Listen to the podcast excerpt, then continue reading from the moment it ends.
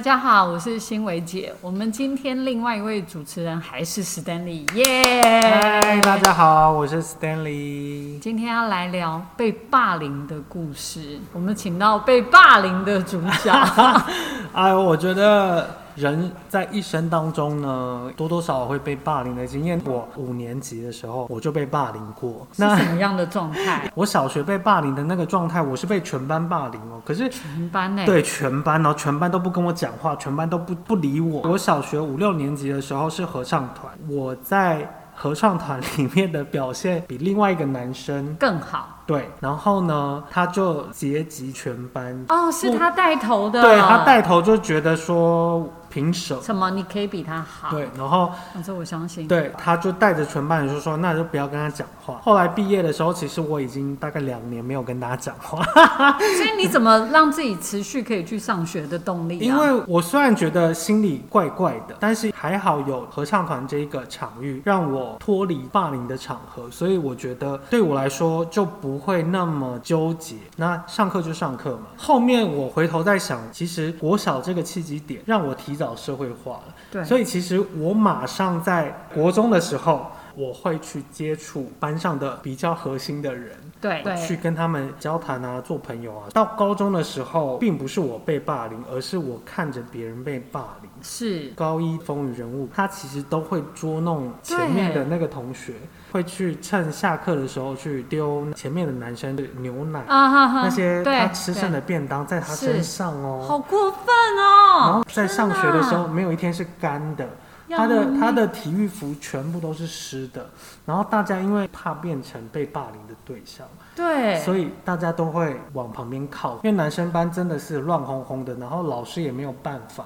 然后我就觉得还好，我被全班霸凌的早。我在换一个环境的时候，我就必须要想方设法的让自其己是受欢迎的，是是安是全的，安全的，这样子能够免除于我不要被受欺负的一个状态。我觉得这个是我我自己在霸凌的呃学习分享。是你后来那个被霸凌的同学，后来发展的还好吗？那、老师都不会管老师啊？都不会管哦，老师然后不在吗？老师在，老师就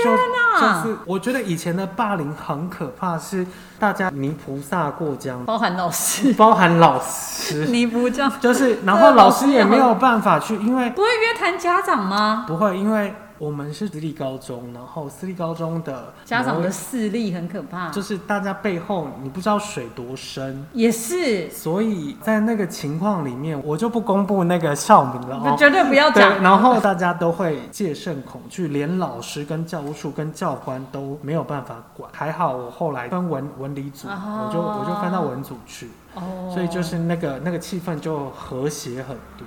有女生在的，对，有女生在啊就不是哦纯大男家生就是良性竞争，在职场上是，也会遇到霸凌。对，职场上很容易， 对，那因为哦尤我其为了一些利益的，对，那那时候我是从巴黎被调回深圳的对总部，当做一个主管级对的。然后你下面的人其实是本来就在，是是，你等于空降部我队，等于是空降啦。对，是我的部门下面有三个组员，我那时候三十一岁，是我管的人比我大，就是三十五六岁。是当然也有一些小的助理什么，年纪比较长的或是资深的人会联动其他的小的职员。当时候就是整个部门跟我在做对抗，然后那时候很夸张的是，就在同一个月，三个人同时提离职，那我怎么办？对那我怎么跟老板交代？是是，后来也经过了一段很苦难的状况，就是我的部门只有我对跟后来新招来的一个同事，后来我们就渐渐的把这个部门又又茁壮起来了。所以其实我想要告诉大家的，其实是在学之前的霸凌，我都觉得是一个很好的，你养能够分对，你要慢慢融入这个社会，你应该知道呃怎么样的状况可以避免掉这个状况。我我只强调避免掉这个状况，但是你要挺身而出，或是你要正义，当然非常鼓励大家。这个是我第一个在大陆的工作被霸凌。是后来回来台湾之后，我遇到了一个观念比较守旧的同事，我也是刚加入那个公司，那个同事会比较就是倚老卖老啊，或是他觉得他做的方法是对的，但是我的个性就会比较强，或是比较觉得该怎么做就怎么做。他评论了我，取笑对我的性取向啊，或是对怎么对样。是我就直接跟他说，我已经手，因为我们都是在网络上的对话，对话里面有记录的嘛，然后我就说我已经截图了，你就看着我有律师团，你就等着被告吧。 对所以我觉得从小学到出了社会到现在，霸凌对于我来说就是两个层面，一个是融入社会化，跟一个就是你在工作上面虽然被霸凌了，但是你有没有底气去承接对霸凌的氛围？是我觉得我可能某一块也比较张扬，所以招人家的会。眼红啊，或是嫉或是妒啊或是觉得我很拽啊，这被霸凌吼，这的确有分吼，一种是弱势的，就是你看到他好欺嗯负；一种就是你比较张扬， 你就是属于张扬，然后被抓到来当靶的。对就是觉得你太唱秋。对对对，我要分享一下吼，好，就我讲，我之前带我的小孩，我小孩也被霸凌的经验。然后，反正我们问了水晶，又回到算命的那嗯个、水晶，就讲说，那时候我小孩的那个困扰，对他而言应该是很严重的困扰，因为呃过了一两年，他又跟水晶老师提了这件事，对我还蛮讶异的，因为我觉得这件事已经过了，也没有对同班了，你为什么还要在意？就是已经都分分分班了，了。然后，而且当下我也问他他怎么处理，他说他的处理方法就是他去找一些跟他一样被孤立的人一起当朋友。可是你比较惨，你是全班我全班呢、欸哦，你这个你们班太团结了。就是很很可恶啊。对，你们班太团结。他的状况是还有落单的几个，所以他去找那个落单的几个一起，到不至于到全班。你这个全数这个没有，可太是我到国中，我就是找那个核心的人交朋哎、友，我跟你讲，他也会，我们家小孩也 我会就。是一个很势利的对人、啊。，但是后来他在问水晶老师的时候，他讲说为什么？他们要霸凌我，水晶老师就讲了一句说，因为他以前就是这样被对待我，觉得所以他现在只是找一个垫背对象，垫背，对象来用同样的方法来对待你。嗯，我们整个恍然大悟，哎、真的哎。是然后你被霸凌者，如果我们家小孩能跳出来的话，你就会跳离开那个那个这场域循环嘛，这我个觉是得很保关护自键的己。是最关键对的。对。不是不是说你应该要被欺负，而是你在被欺负的过程里面，你懂得想出来怎么样的方式能够让你不要再被受欺。对，要跳出那个循环啊。嗯，所以当下我们听到的时候，我儿子也突然松了一口气，他说：“哎、反正你知道，被霸凌者都会觉得是自己的错，哎，对，因为受害者有一种情节，对，就会就是觉得我觉是得不是是哪里做的啊不是不好？是我不够好？对，是不我是是不做是错了什么？自卑我是不是胖？我是不是身上有味道？我们家小孩到六年级的时候，他又遇到一个一样会欺负他的，嗯，他会知道我们家儿子的弱点，会霸凌。还有一个状态就是会一直讲你取绰号，嗯，帮你取一个绰号，然后就是一三不五时一直提醒你说，嗯叫大家叫你这个绰号。然后我那时候教我儿子这样说，因为我觉得霸凌的这件事，你还是要靠你自己，不是家长去帮你讲说，哎、你不可以这样讲哦，那个没有用。不是哦，我在园游会的时候，我有特别去看那个欺负我儿子的那个对象，然后我女儿有在旁边，然后我就说，哎、请问是我们家儿子在哪里啊？那个小男生很有礼貌的告诉我，呃，我儿子在哪里。然后我女儿就在旁边闷闷说，你不是要来给他一点颜色瞧瞧吗？我说当然不是啊，我只是想来看一下他他长到底怎长什么样？长怎样，我厘清一下状态。嗯结果一看到他的个很娇小，嗯他那个样子一看，我在想他在私立小学应该不会混得混不太。下去。对，所以他来这边，他一定要虚张声势，嗯一定要说他是很厉害、很怎样的。后来我就跟我儿子讲说，那你要去跟他说，你明天跟他讲，你你为什么要这样叫我三秒教？嗯他们就会一群人都叫他三秒教。可是我们家儿子也搞不清楚为什么要叫我三秒教，我是不是那有老怎张么有被霸凌的感觉吗？没有，他们就会窃窃私语，哈哈，三秒交，三秒交，就是会群众的一个状态，然后一起叫你这个绰号。啊，懂懂懂。对，那对我儿子来讲，他会觉得我也不晓得为什么我会被这样叫，可是他的那种被霸凌的感觉会一起就又涌上来，你知道吗？国小的时候，对我来说很禁忌的词，或是被霸凌的词是“娘娘腔”啊、我什么后来嗯教我儿子的方法就是，我教我跟他讲，你带着手机手表去开扩音，然后我录音在线上，没有我在线上，然后我给你军师。就如果他这样讲你的时候，你就在他面前现代科技已经这么啊，对对，有手机手表，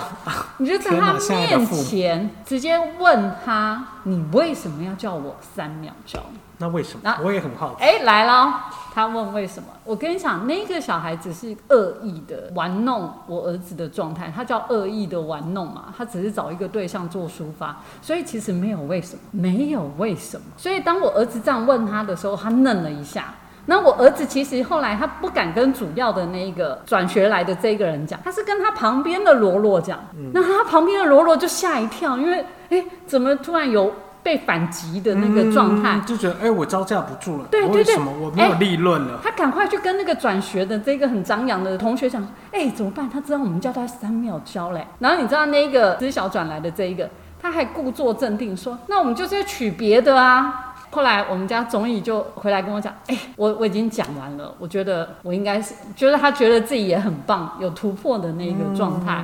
然后我就想说，你放心，他绝对不会再讲你什么，嗯因为你知道，像这种角色其实是很怕事的。对我就跟他讲，你放心，他绝对不会再取你绰号，是，因为你当下这个动作也是把他惊吓对到。他，他其实也很 shock，说，哎、对你怎么会反？对你怎么会保护自己？对，你怎么会反抗？真的。所以我觉得被霸凌者这件事要学起来。有时候正面迎击是一个很关键的状态，但是正面迎击要调好场合。老师，你有被职场霸凌？ 我就刚才一直想，我我后来想到，我在大学打工的时候，我在一个一个诊所，那诊所柜台就三个人，就我跟医生娘还有药师。那就通常因为我坐在医生娘的旁边嘛，我们就是服务柜台的，药师坐在旁边，所以我跟医生娘很好。那药师其实对我不太友善。后来有一次，医生娘要去出国旅游，大概一两个月，很久的时间。然后他只有交代我说：“哎、那你要以和为贵哦，哈，叫我要以和为贵。”我在那一个月被欺负到爆，他还整我，那个药师整我，就比如说他把病历表啊，故意把它藏起来，然后医生要看诊的时候，我找不到病历表，诸如此类的，反正就是用尽各种方法整我。我当下真的超级无敌难过，可是因为对我而言，它就是一个 part time 的工作，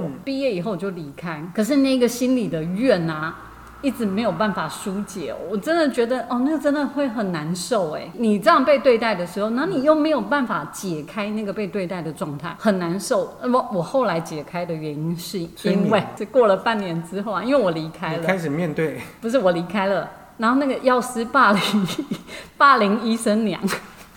哦，所以你你后来比较心里比较舒缓， 我舒缓的原因是因为医生娘后来一直不断的跟我诉苦 complain，她的过程，嗯然后我完全可以理解她的过程，因为我就是这样被对待的。然后我只是觉得啊，终于有人跟我站在同一阵线嗯了，有人理解我那个过程的痛苦，完全对理解，就是有人可以理解对我，只是我百思不得其解，为什么有人会对老板娘霸凌啊？对啊，嗯好奇怪，霸凌也霸凌别人，霸凌老板娘，你是请这样五代级哦。对，但是因为这样子的状态，我跟那个医生娘变得感情感情很很好。好，因为对，因为有共同的共患敌人难。，共同的敌人。因为老师，你要不要给大家一个建议？我觉得你一定要抓到机会，正面迎击，就是要一次啦。我觉得要逮到机会一次那达标。当然，对于我们现现阶段三十岁、四十岁的人，当然是 OK。但是对于年轻人，十几岁、二十几岁，我觉得应该是说，像我的小孩的做法，你直接当着他的面，看着他的眼睛，问他为什么要这样做。你觉得不要闪躲，或是当对鸵鸟心态的，被迫的接受这些眼光啊，或是是嘲讽，是，你应该要直接的正面迎击。对，不管但是是你是年纪小或是年纪大，对你都应该要站直接出嗯讲出来。我觉得他直接讲出来，但是正面迎击，就我刚才讲到一个关键哈，你要挑对场合，比如说你要大家都在的时候，你要是有证人的状态下嗯或去，是在班上对，当下老师也在，对我就是说你怎样怎样，是你现在是对我怎样，对要怎你要样不，要讲清楚？我觉得把话讲出来，如果他有能耐在那边又在那边怎么样的话，我想众人也都在看啊，嗯大家也看得很清楚啊。所以我觉得要找到适当的时机，然后一次举报他，而不是在那边等。哎、也绝对不要说什么啊，没关系啦，忍耐一下，不要忍。我觉得不要忍是关键哈。嗯，以和为贵不是不是，不是我一个最好讨的厌以和为贵，对，没有以和为贵。什么和气生财，以和为啊 没贵，有没有没有，我都会直接就是，对我也不认拒同绝，我也不认同。我觉得有什么话当面要讲清楚，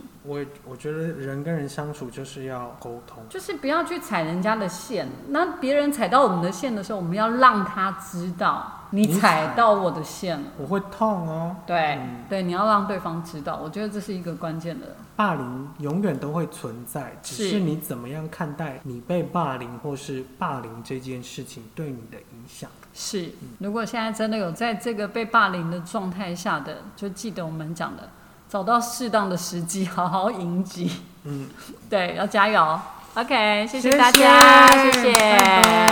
拜